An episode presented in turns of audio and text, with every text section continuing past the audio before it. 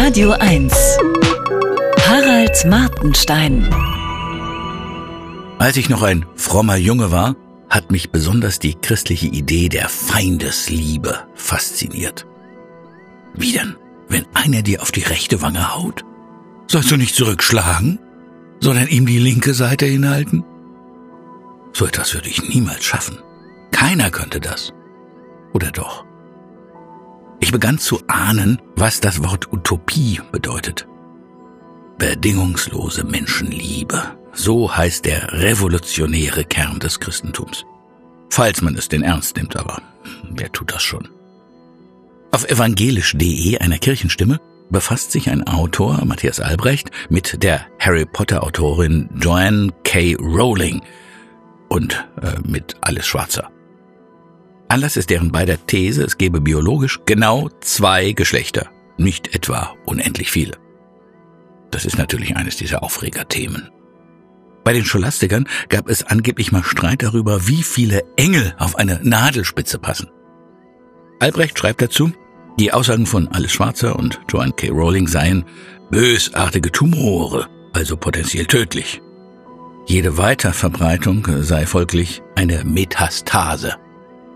Reichte eine Chemo, um diese beiden Frauen wegzukriegen, oder hilft nur das Messer, also die OP? Diese Frage bleibt offen.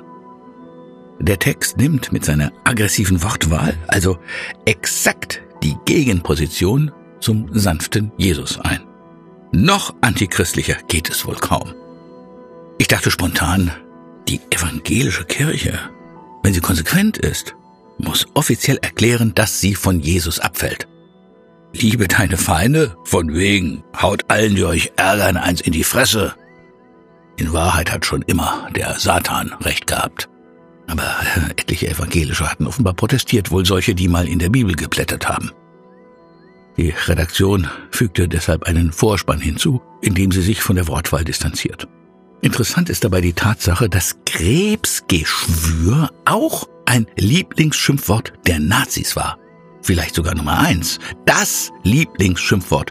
Äh, dazu gibt es sogar eine Dissertation. Goebbels war geradezu vernarrt in das K-Wort. Äh, Tumor mochte er nicht, weil er gegen Fremdwörter war. Krebsgeschwür wurde, bevor es als Tumor äh, Schwarzer und Rowling traf, in der Regel für Juden und Homosexuelle verwendet. Linke dagegen nennen vor allem den Kapitalismus ein Krebsgeschwür. In Ulrike Hermanns Bestseller Das Ende des Kapitalismus folgt er der Logik der Krebszelle. Ich begreife sowieso nicht, wieso es noch eine evangelische Kirche braucht, wo es doch schon die Grünen gibt.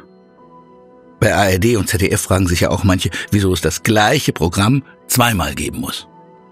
Eine Religion sollte etwas für alle Menschen sein. Urbi et Orbi, egal wo sie politisch oder sexuell stehen.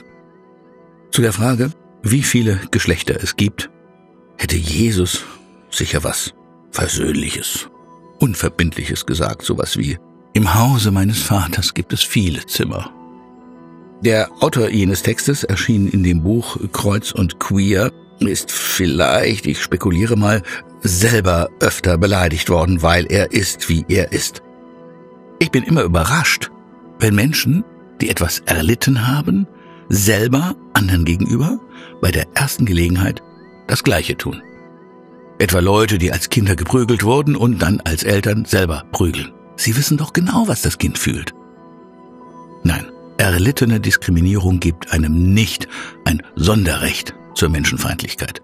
Was die Kirche betrifft, wegen der binären Adam- und Eva-Geschichte wird die Bibel garantiert demnächst offiziell umgeschrieben. Möglicherweise wird sich kaum noch jemand dafür interessieren. Harald Martenstein auf Radio 1.